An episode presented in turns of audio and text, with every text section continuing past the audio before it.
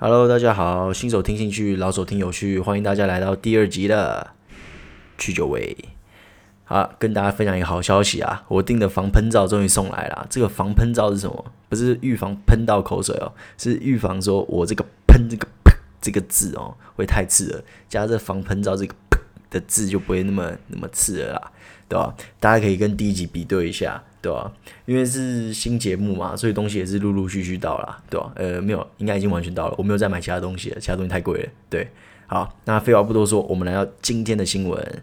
我今天帮大家准备了一些蛮有趣的新闻哦，可以跟大家分享。第一个就是，哎，川普又在追杀华为了。对，其实这也不是很新的新闻啦，这这从来。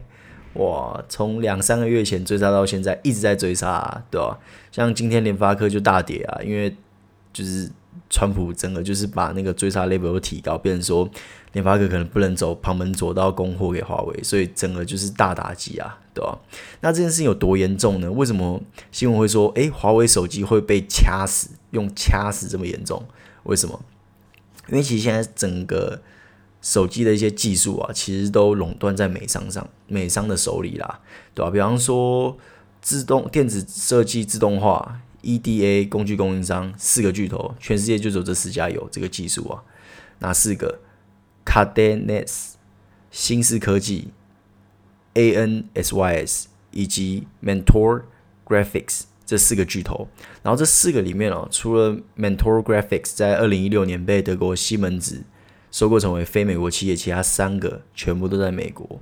光是我们只谈论一个技术哦。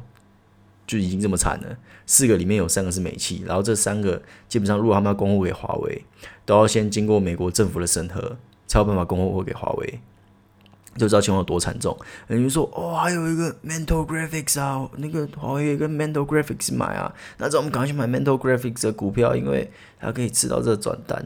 但是很不幸的是啊，这个 Mentor Graphics 啊，在美国也是有很庞大的，怎么讲？业务关系啦，所以他其实不太能为所欲为啊。毕竟，其实 Mentor Graphics 的命门可能也被美国掐着啦，所以他应该也不太敢说哦，想供货就供货这样子，对吧？当然啦，中国大陆也有应对措施啊，它应对措施其实蛮弱的，就是说啊，我们要赶快砸钱，对不对？把自己的半导体搞起来，有没有自立自强这样子？比方说，投资在中芯国际啊。紫光展锐啊，长江储蓄这些大陆半导体企业上面，但其实很难呐、就是两边的技术落差差太多了。我之前看到有人说，我差个三十年哦，这这怎么追啊？根本追不到啊，对吧、就算你有钱，这也不是一夕之间能追上的，对吧、不过，其实我跟大家分享一下我对这个新闻的看法啦。其实我觉得这。川普追杀华为这件事情，我个人觉得是只是一个暂时的啦，因为其实大家其实看中国最近的反应，其实中国的反应都蛮蛮温吞，就有点打太极。比方说，美国说我要拆你领事馆，对不对？中国就说好，那我拆回去。但其实中国拆的那个武汉领事馆，其实那那阶层阶级是蛮低的啦，就是也没有很大的政治的一些 issue 在，所以其实你说作为一个。就是说，你 TikTok 也被盯上，然后你华为也被盯上，你基本上什么都被盯上。现在也在炒微信的事情，然后结果就是，其实大家没有听到什么中国很强烈的反应啦，就是出来嘴炮是一定有啦，对吧？但是其实没有很强烈的一个 fight back 的动作，所以我觉得怎么说？我觉得中国也是在在等啦，对吧？因为其实有一说啦，就是说中国其实是希望川普上任的，对，因为。其实就像我上一集有说过，川普走的是单边主义啊，接那个另外一个拜登走的是多边主义。那对中国来说，单边主义其实就是 OK，我就一个人跟你单干。但目前中共干不过嘛，但中共可以找朋友啊，中国可以找朋友啊，对不对？但是多边主义就是我拉着大家一起干你。哇，那你就没朋友找了，对不对？其实他会说，哦，这有什么差别？这样子，其实美国单边主义哦，其实已经让很多欧洲国家对美国已经有一点没有那么喜欢了。就是台湾常常听到，哦，欧美国家，欧美国家，那两者一定很团结啊。其实目前就是跟美国真的在同一艘船上的，应该也只有英国啦，对吧？其他欧洲国家其实是没有说很喜欢美国，对吧？因为我本身认识的欧洲朋友，其实他们也，我讲到美国人就是。很痛恨啊，因为他们因为很多欧洲国家的企业去美国是要缴重税，但是美国企业来欧洲基本上有些是不用缴税的。这样，我其实也不太清楚细节啊，这也是我朋友跟我说的，我听来就 有有点扯这样子。对，所以其实在美国这样单边的硬干下，其实欧洲国家也是有些国家是怨声四起啊，就真的没有很喜欢美国这样子。对吧、啊？所以有一说就是说，诶，中国需要川普当选，诶，川普当选之后，他们就可以怎样？广积粮，高筑墙，缓称王，慢慢来嘛，对不对？先跟周边的朋友打好关系，然后低调一点，对不对？等自己起来之后，再跟美国开干，这样子，对吧、啊？其实有有些人也会说啊，没有啊，是因为中国就打不赢美国啊，其实就是本来就没办法的事情嘛。但其实我觉得这么说也不对啦，就是。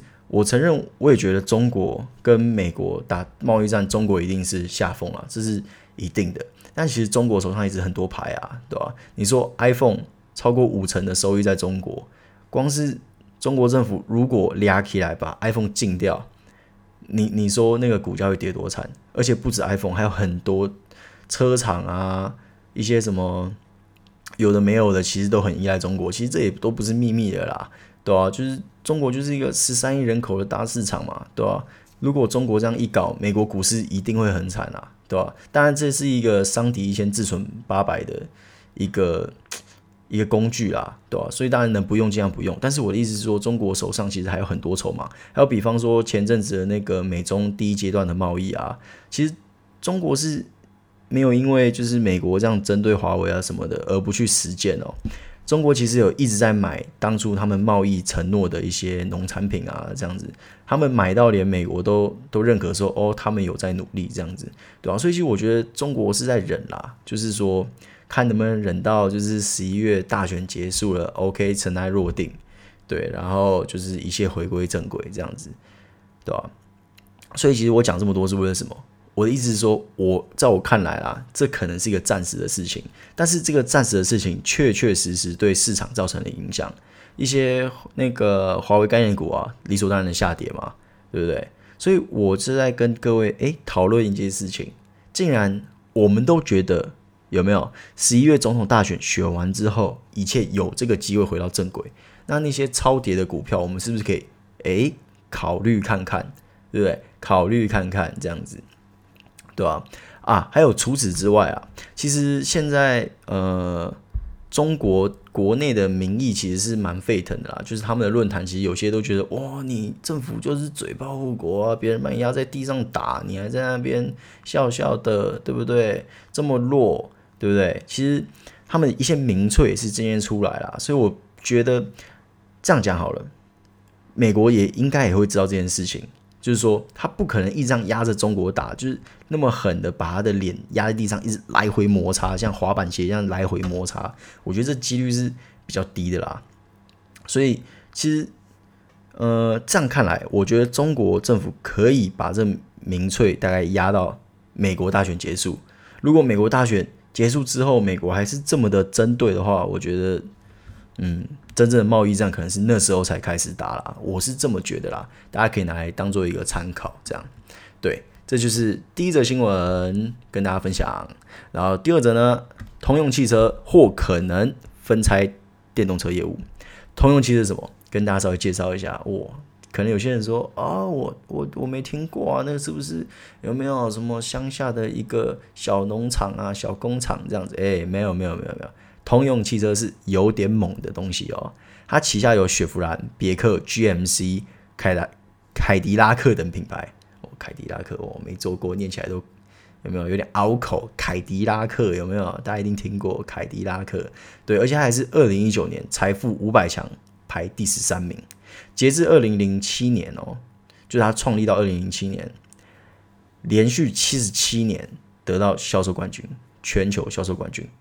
但是现在当然是落掉了啦，对吧？就是你也知道，就是老企业就是常常会有一堆这种盘根错节啊、藏污纳垢啊，很难一直保持一直一直那种冲劲啦。所以这其实也蛮正常的，这样对吧？而且有意思的是哦，现在特斯拉是它市值的八点二倍，也就是因为这样子，所以那个通用汽车股东就。很北宋，就说哦，这怎么会这样子？你知道吗？我们有没有什么咖？特斯拉什么咖？为什么我们会变这样子？我都没赚到钱，有没有？对不对？所以他们就逼通用汽车说，能不能把电动车业务拆开来，就是更 specific 一点这样子，对吧？因为这样比较好炒嘛，对不对？就比较有话题性，然后你也可以比较更针对的去做某件事情，这样，对吧？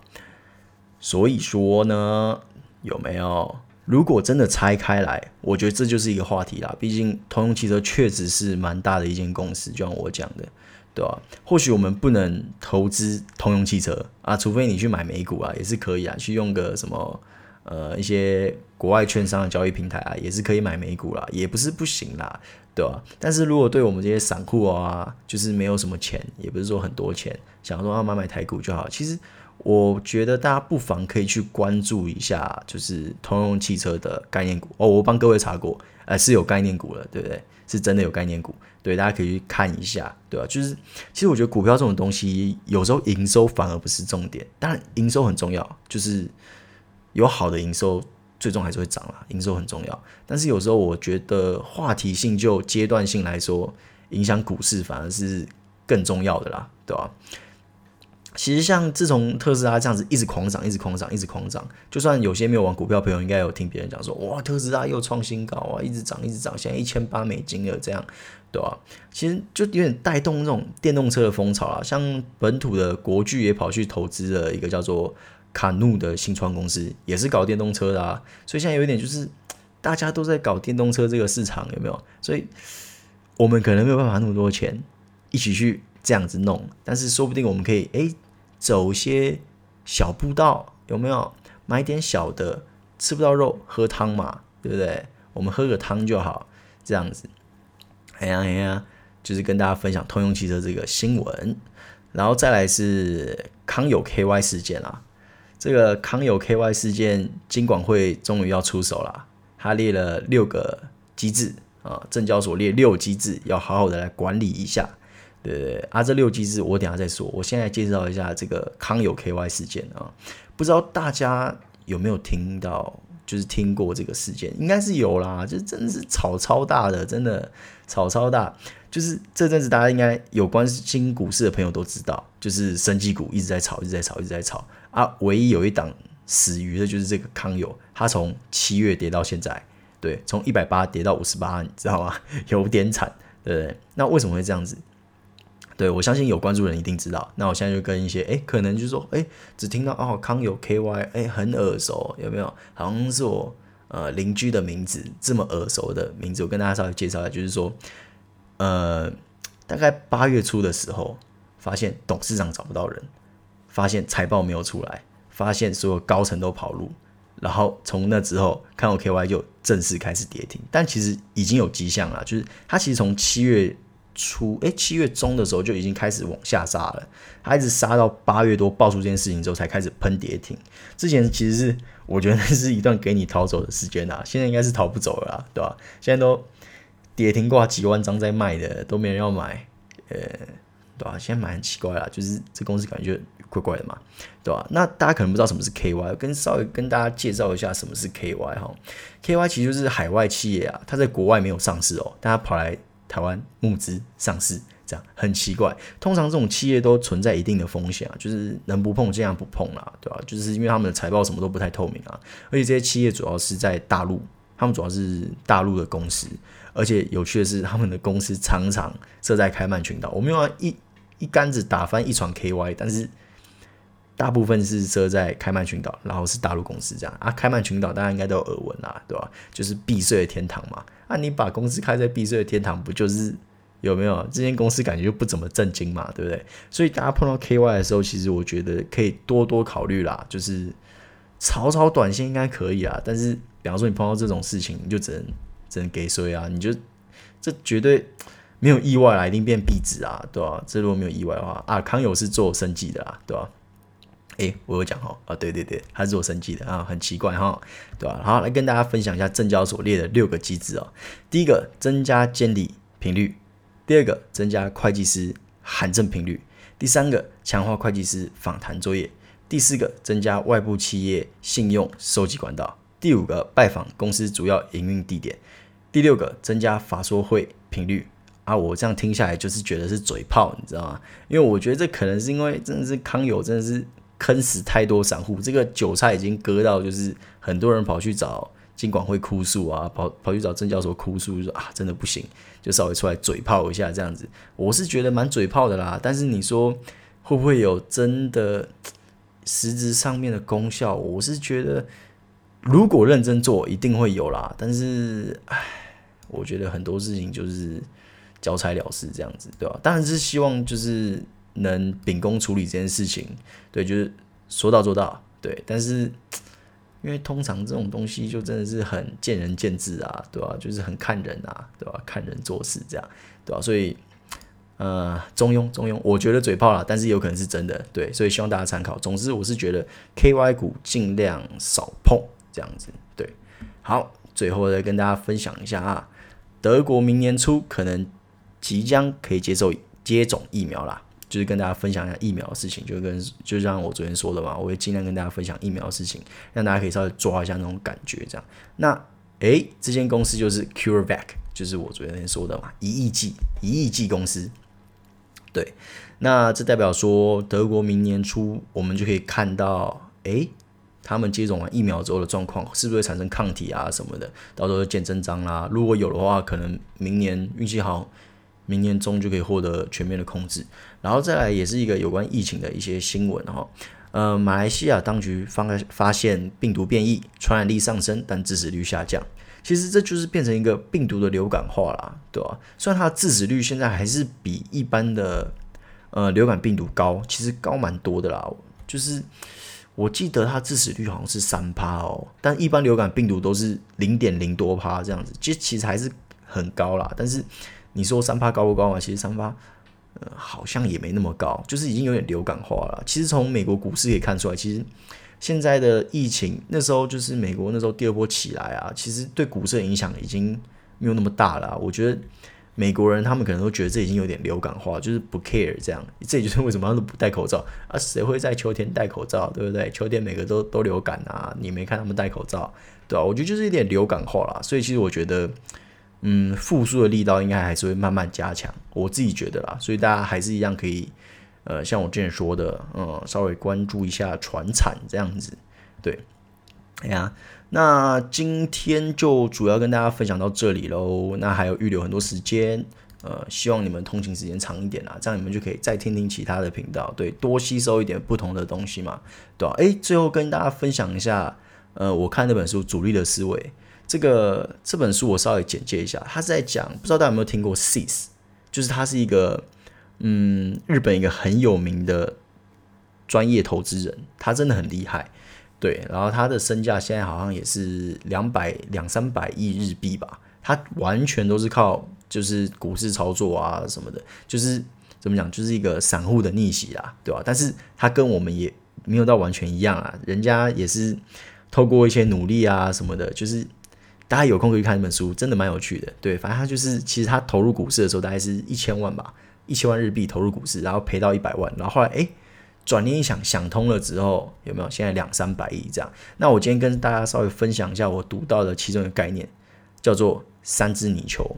他的意思是说啊，就是一件事情做三次，有三只泥鳅，第一只泥鳅很好吃。第二只泥鳅感觉好像还是不错，第三只泥鳅就是索然无味这样子，对吧、啊？那其实跟大家分享一下这个体悟啦。其实我觉得就可以套到套用到新闻啊，就是一件事情新闻可能会报三次，第一次哦有没有？大家都觉得哦赶快去买就赚很多赚很多赚很多，诶，你错过了没关系啊，因为还会报第二次嘛。你第二次再进场哦，OK OK OK，你还是可以小赚一点嘛。然后第三次呢就是 OK。那个高盛投顾大摩出来啦，就说啊目标价多少啊？这个时候你大概就是准备被收割了，就是第三只泥鳅不好吃嘛。通常我们散户是很难吃到第一只泥鳅啦，但是其实我觉得就鼓励大家看能不能吃到第二只泥鳅这样。对对对对对，哎呀，那最后的最后跟大家分享一下啊，我昨天跟大家说的我布局的太阳能哦，今天惨赔了呃一点二块，对呃心情有点。啊，其实我心情没有受很大的影响啊，因为我觉得就是太阳能这边本来就是有点涨多啊，我觉得其实就是回撤啦，对吧、啊？所以我也没有觉得说哇，好好 frustrated，我要赶快逃掉这样，其实也没有，我觉得就是就是放着等啊，就是就像我之前跟大家分享，就是说一个买入的理由跟一个卖出的理由，我觉得他现在还没有到我卖出的理由，对吧、啊？